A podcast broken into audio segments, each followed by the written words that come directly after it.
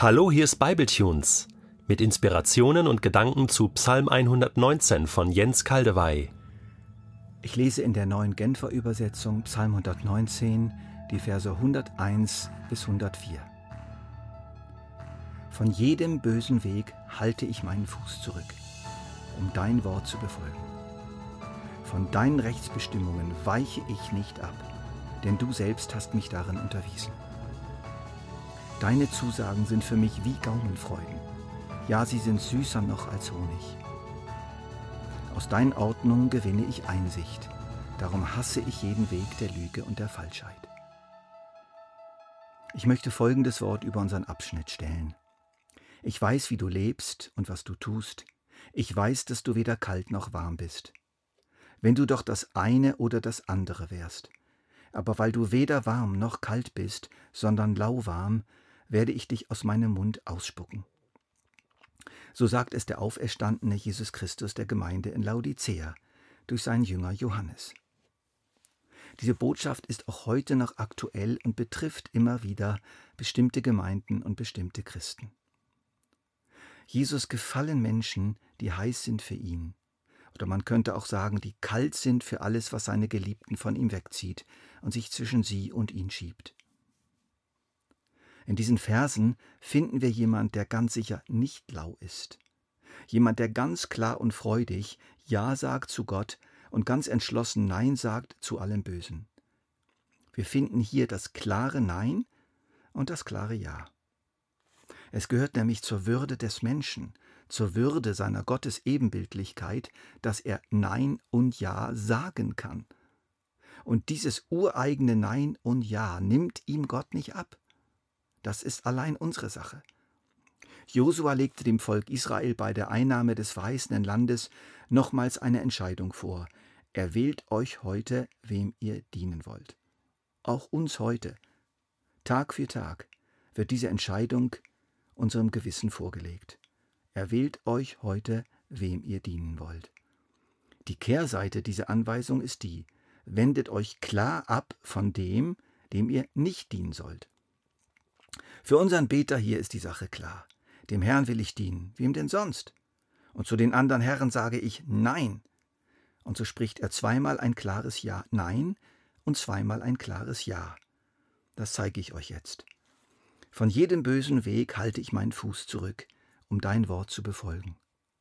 Nein, halt, stopp, stopp, mein liebes Füßchen. Ich weiß, dass du sehr gerne jetzt diesen Weg betreten willst, aber ich sage Nein. Ich verbiete dir auch nur einen Schritt weiter zu gehen. Mund, du wirst jetzt diese abfällige Bemerkung nicht rauslassen. Auge, du wirst jetzt dieses schmutzige Bild nicht anschauen.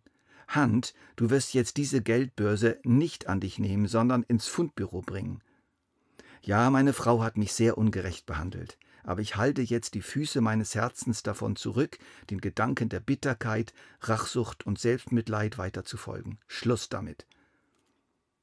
Dieses Nein, dieses Zurückhalten der eigenen Füße vom Weg des Bösen ist ein großes Thema in der Schrift und es werden ganz verschiedene Ausdrücke dafür verwendet. Paulus spricht vom Ablegen und Ausziehen böser Gedanken, Worte, Taten, an anderer Stelle sogar vom Töten. Tötet daher, was in den verschiedenen Bereichen eures Lebens noch zu dieser Welt gehört. Sexuelle Unmoral, Schamlosigkeit, ungezügelte Leidenschaft, böses Verlangen und die Habgier. Jesus sagt, wenn du durch dein rechtes Auge zu Fall kommst, dann reiß es aus und wirf es weg. Es ist besser, du verlierst eines deiner Glieder, als dass du mit unversehrtem Körper in die Hölle geworfen wirst. Von jedem bösen Weg halte ich meinen Fuß zurück. Es ist also immer wieder mal nötig, klar Stellung zu beziehen gegenüber dem, von dem wir spüren, dass es böse ist. Abgrenzung ist dran, Verweigerung, Abweisung, Nein und nochmals Nein. Als der junge, hochintelligente israelische Adelige Daniel, wie wir schon erwähnt haben, in die Gefangenschaft nach Babylon verschleppt wurde, wurde er für eine Spezialausbildung zum königlichen Verwaltungsbeamten rekrutiert. Das Problem dabei war die Ernährung. Die jüdischen Speisevorschriften waren von Gott verordnet worden und für jeden Juden verbindlich. Die Kost am königlichen Hof entsprach aber nicht diesen Vorschriften. Was tun? Wir lesen in Daniel 1, Daniel war fest entschlossen, kein Essen und Trinken von der Tafel des Königs anzurühren, um nicht unrein zu werden. Deshalb bat er den Palastvorsteher, nicht von den Speisen des Königs essen zu müssen. Gott half ihm, so dass der Palastvorsteher ihn wohlwollend anhörte. Ermutigend, oder? Wir sprechen zuerst unser Nein, treffen zuerst unsere klare Entscheidung, und dann bahnt Gott einen Weg. Das ist nicht immer so, wie wir gleich noch sehen werden, aber immer wieder so. Dieses Nein im ersten Satz unseres Abschnitts wird unterstrichen und verstärkt durch den letzten Satz. Darum hasse ich jeden Weg der Lüge und der Falschheit. Das ist ein guter Hass, ein gesunder Hass. 32 Mal kommt dieses Wort in den Psalmen vor und im Psalm 119 wird es viermal so verwendet wie hier.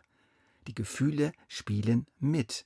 Es ist nicht nur ein Nein aus dem Intellekt, sondern ein Nein aus Liebe, aus Leidenschaft, aus tiefer Einsicht. Auf keinen Fall kommt nicht in die Tüte. Aber wir haben in unserem schönen Abschnitt nicht nur ein zweifaches Nein, sondern auch ein zweifaches Ja. Von deinen Rechtsbestimmungen weiche ich nicht ab. Ich bleibe dabei. Nachfolge Jesu beschränkt sich doch nicht nur darauf, ständig immer nur Nein zu sagen, sondern immer wieder Ja zu dem guten Weg, auf dem man geht, zu Jesus. Ich bleibe dabei, ich bleibe bei ihm, ich bleibe bei meinem Ja zu dir, Herr, und zu deinen Geboten. Und dieses tiefe, überzeugte Ja hilft mir dann auch bei einem eventuellen notwendigen Nein, was demnächst vielleicht fällig wird. Wenn ich nämlich zutiefst vom Wert und der Güte und der Richtung meines Weges überzeugt bin, kann ich auch besser Nein sagen, wenn etwas mich überzeugen will, diesen Weg zu verlassen.